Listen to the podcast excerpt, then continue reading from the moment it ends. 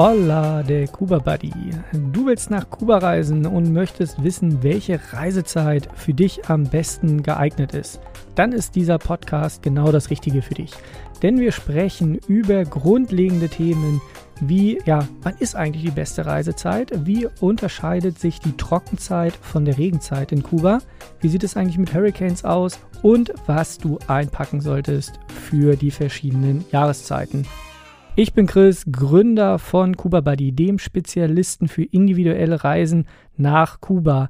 Mit mir am Mikro heute Star-Meteorologe Vincent. Hola Chris, hi. Hi Vincent. Vincent, ja, ähm, verschiedene Reisezeiten, verschiedene äh, Vorteile in Kuba. Was ist denn die beste Reisezeit? Äh, woran hängt es denn? Es hängt auf jeden Fall an deinen Interessen. Also es ist wirklich wichtig, ähm, was für eine Reise du machen möchtest in Kuba, ob es jetzt ein reiner Badeurlaub zum Beispiel ist oder eine Rundreise ist. Ähm, davon hängt es grundsätzlich ab, ähm, wann man nach Kuba fliegen sollte. Aber was man grundsätzlich erstmal von vorne weg sagen kann, ist es das ganze Jahr schön. Also man hört es nämlich sehr, sehr oft, ähm, oh, nicht in der Hurricane-Zeit. Ähm, ich bin jedes Jahr dort und auch immer zu unterschiedlichen Jahreszeiten und auch über, über ein Jahr. Und das es hat, also es ist nicht so schlimm, wie man es halt oft im Internet liest. Also grundsätzlich ist es eine schöne Zeit. Aber man sollte, wie du ja gerade schon angesprochen hast, den Unterschied zum Beispiel mit der Trocken- und der, der Regenzeit, ähm, da sollte man zum Beispiel mal Rücksicht drauf nehmen. Ähm, das ist nämlich so, dass wenn ihr in der Trockenzeit äh, in Kuba seid, das ist November und Mai, also zwischen November und Mai, ist es halt ideal für eine Rundreise. Das heißt, wenn ihr eine Rundreise machen wollt, ist diese Zeit halt zum Beispiel ideal, weil es da halt einfach weniger regnet. Aber ich muss äh, grundsätzlich, kann ich das ja gleich mal reinwerfen, weil es immer so ein Ding bei mir ist. Ähm, ich kann mich zu gut daran erinnern, wie ich in meiner Jugend, wenn es in Kuba angefangen hat zu regnen, auch in der Hurricane-Saison, wie man sagt, wie ich mir da eine, eine, Badehose angezogen bin und einfach nicht auf die Straße gelaufen bin, weil ich es so schön fand bei karibischen äh, 27 Grad da irgendwie und diese dicken, warmen Regentropfen. Äh, das ist was anderes als bei uns hier in Deutschland, wenn es dort regnet das kann man ganz klar sagen. Ja, das stimmt. Das ist, also ist eigentlich das ganze Jahr so, ne, wie du schon sagst. Also so die Temperatur da im Sommer ist natürlich äh, sehr hoch. Ich habe damit nicht so das Problem, aber es gibt, äh, ja, für viele Leute ist es dann auch einfach zu heiß und deswegen reisen die quasi eher im kubanischen Winter, also von November bis äh, da dann so. Februar, März. Genau, und dann äh, meistens sind noch irgendwie dann die Osterferien mit drin und dann läuft diese Hauptsaison, äh, Trockenzeit dann irgendwie so Richtung Ende April aus und im Mai, ja, hat man dann oft eben diese Wärmegewitter. Äh, ich habe jetzt schon zwei anderen äh, Folgen gesagt, aber im Mai äh, ist Mango-Saison, deswegen äh, fahre ich im Mai auch dann, dann gerne. Immer ja für mich äh, absolutes Highlight. Und generell, glaube ich, ist ja die beste Reisezeit ähm, so auch an den Rändern vielleicht von der Trockenzeit. Also wenn man im Oktober fährt oder eben im Mai, da hat man, ja, hat man vielleicht dann so das Beste aus beiden Welten. Genau. Weil es ist noch irgendwie äh, entweder äh, wieder äh, schon wieder warm oder, oder trocken und ähm, man hat aber nicht mehr diese Massen an Leute ja. da und es ist eben ein bisschen günstiger. Wir haben ja in Kuba in der Regel verschiedene ähm, ja, äh, Saisons, also aus dem, im Reisebereich und da ist äh, November bis Ende April einfach High Season. Da sind mehr Leute da, ist alles ein bisschen teurer. Zwischen Weihnachten und Neujahr hat man dann nochmal die Peak Season, also es ist dann nochmal deutlich teurer. Und dann eben die Low Season, die dann ähm, ja halt außer, da außerhalb ist. Und wenn man da sich da so einen Reisezeitraum an dem Rand raussucht, kann das ganz interessant sein. Ja, ist auf jeden Fall ein sehr guter Tipp. Generell, ja, generell, wenn wir uns so die Klimatabelle angucken, ähm, in Kuba zwischen 25 und 35 Grad hat es eigentlich irgendwie das ganze Jahr. In der Winterphase kann es denn tatsächlich im, ähm, im Dezember, Januar, kann es denn auch mal ähm, besonders im Inland von Kuba, also Topes de Coyantes, also ja. die Ecke St. Di Spiritus oder auch Vinales tatsächlich auch, da kann es dann schon mal kalt werden. Ähm, also und ich meine auch kalt, ganz wichtig, für mich ist kalt halt schon ab unter 18 Grad. Dann ist es für mich kalt. Ähm, das muss man ganz klar, ich rede nicht von keinem deutschen kalt. Aber man friert auch dann einfach, wenn man dann so in kurzer Hose, T-Shirt dasteht. Und was anderes mit was anderem gerechnet hat, ja. genau, dann, dann, dann sind auch 15 Grad schon mal ordentlich kalt. Das hatte ich selber schon, ja, genauso irgendwie Januar, Februar und dann ist man in Havanna, ja, irgendwie jedes Mal, wenn ich aus dem Büro rauskam, war ich dann äh, am Schwitzen. Ich so, es ist einfach schön und warm. Und dann sind wir nach Vinales gefahren und da war es auf einmal dann äh, richtig kalt und ich stand dann mit so einem Jäckchen da.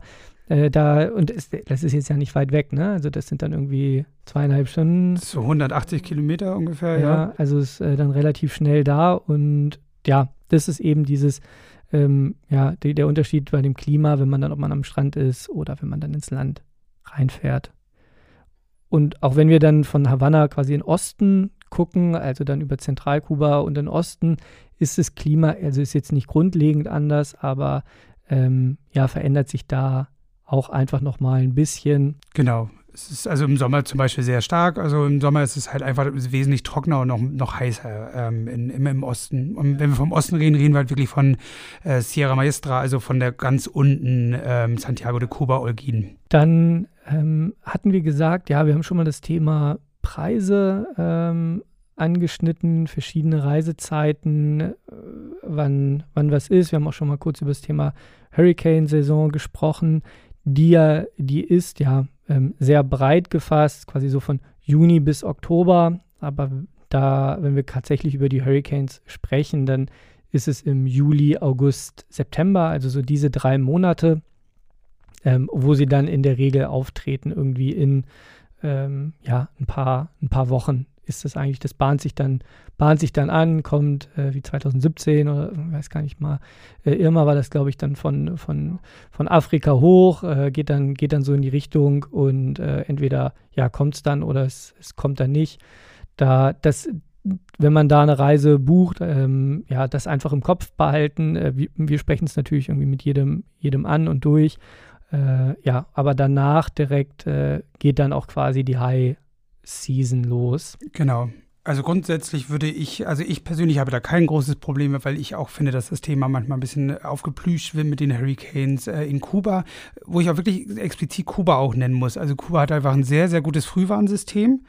Äh, das merkt man bis jetzt immer, so wie du schon angesprochen hast bei Irma oder erst vor kurzem mit Elsa. Ähm, da passiert in Kuba grundsätzlich nichts, weil das Land halt einfach sehr, sehr schnell ähm, reagiert darauf. Ähm, und das ist zum Beispiel auch, müsst ihr euch auch äh, bewusst sein, wenn ihr jetzt dort seid und bei Casa Particulares seid und die Casa-Besitzer, die wissen ganz genau, was zu tun ist. Es ist, wie gesagt, deren Hurricane-Saison. Das ist halt eine regelmäßige Sache, die halt jedes Jahr mal passieren kann.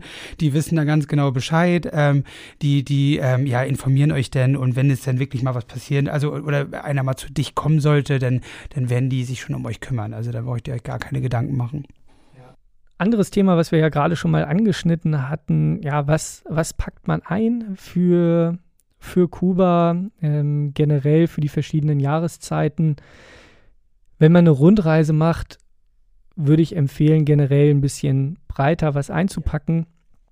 Äh, wir haben tolle karibische Stände da. Wir können aber auch relativ schnell, wie wir schon gesagt haben, nach äh, Minales fahren, gehen wandern. Es liegt eben genau in diesen Mogoten. Ähm, dann abends wird es ein bisschen kühler. Da braucht man dann einfach ein bisschen was anderes ähm, zum Anziehen. Wenn wir nachher wieder nach Cienfuegos, Trinidad oder über die Schweinebucht fahren, ähm, ja, das sind einfach, äh, ist klimatisch dann einfach ein bisschen anders. Deswegen, ähm, wenn wir wirklich eine Rundreise machen in Kuba, ich meine, wir können ja die Packliste von uns mal verlinken. Ich glaube, das Wichtigste irgendwie von Badelatschen bis langer Hose und Pulli ähm, bei auf einer Rundreise sollte man alles einpacken, damit man ja abends halt auch einfach noch bei der Casa auf der Veranda oder auf dem Dach sitzen kann, äh, ein äh, trinken äh, rum, Mojito, was auch immer und äh, unterhält sich nochmal irgendwie und guckt dabei in die, ja, in die Natur, in die Mogoten einfach raus. Wenn man, das ist dann einfach, leidet dann etwas im, im T-Shirt und kurzer Hose, wenn es dann kühler wird. Ja, genau. Also leichte, lange Sachen würde ich da ähm, auch vielleicht auch für die, für die, wenn man mittags mal was macht und mittags mal unterwegs ist, vielleicht einen Ausritt macht, äh, sind empfiehlt sich schon mal lange Sachen mitzunehmen, damit einfach ähm, ja egal wie viel Sonnencreme man nimmt, macht es dann manchmal doch mehr Sinn, lange Sachen einfach äh, anzuhaben. Das sieht man auch bei den Kubanern sehr sehr oft. Also man sieht selten einen Kubaner in der Mittagshitze nicht mit langen Sachen. Ja, ja das ist ja, also das sieht man in Kuba und für alle, die schon irgendwie in Asien reisen waren oder Afrika, also wenn es sehr, sehr heiß ist, dass die lokale Bevölkerung einfach mit einem langen Hemd und einer langen Hose rumläuft. Ähm, ja, weil die Sonne natürlich einfach so stark ist und weil man die Haut ein bisschen schonen will und so. Und auch wenn man braun werden möchte im Urlaub, trotzdem, ähm, ja. Powerbräune vielleicht drauf verzichten.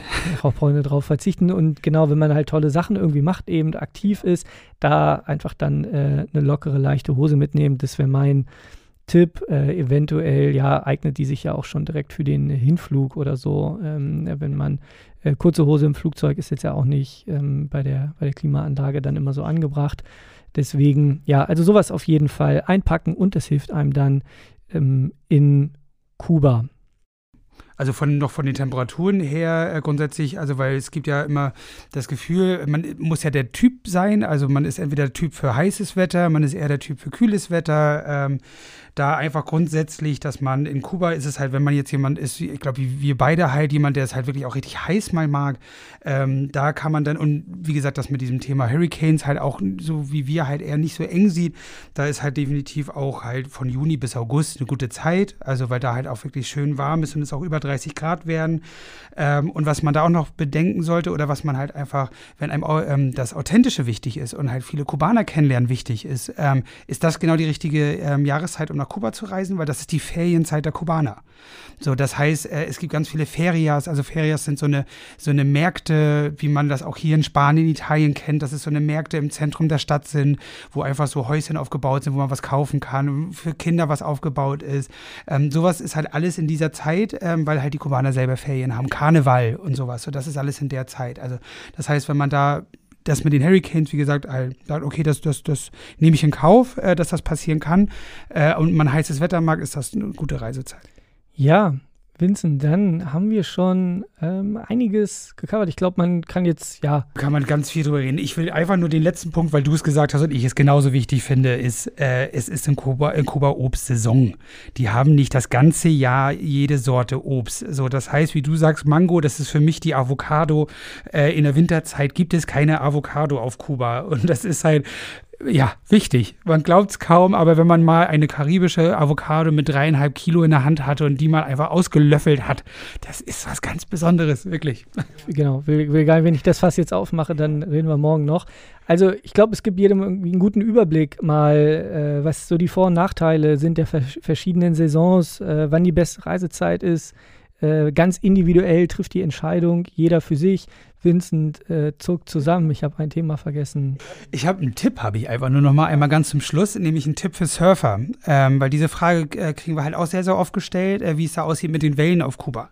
Äh, mit den Wellen sieht halt eher so aus, dass also grundsätzlich im Winter ist die beste Zeit zum Surfen in Kuba. Ähm, und da muss, kommt es halt darauf an, wo man ist. Also wenn man jetzt in Havanna ist, da ist es dann äh, vom November bis März. Ähm, ist eigentlich die einzige Zeit dann, weil dann die Wellen halt nur interessant sind, halt wegen dieser Wirbelsturm-Saison, die wir halt schon erwähnt haben. Wenn man aber jedoch an der Südküste ist, geht es halt schon ab September los, also ab Herbst. Äh, da habt ihr dann schön ordentliche hohe Wellen, die ihr dann halt ähm, ja, besurfen könnt. Den Tipp nehmen wir doch nochmal mit. Dann haben wir noch gesprochen über, ja, ähm, Klima innerhalb von Kuba, Havanna, außerhalb in den Provinzen. Wie sieht es aus, wenn man in den Osten geht? Äh, was packt man ein und wie ist es preislich? Wichtiger letzter Tipp noch zum Surfen, den haben wir jetzt auch noch alle in Erinnerung. Damit können wir eigentlich loslegen, äh, für uns die beste Reisezeit raussuchen oder ähm, für, für dich, für euch, die gerade zuhören, ähm, wenn ihr äh, Fragen habt oder noch in Infos braucht, ihr findet das auch alles bei uns auf der Website. Äh, viele Infos finden, findet ihr auch bei uns äh, Social Media. Wir haben das auch nochmal in einem Video erklärt, die beste Reisezeit. Äh, schaut da gerne rein und wir verabschieden uns damit. Saludos. Ja, saludos. Von eurem Kuba Buddy Team.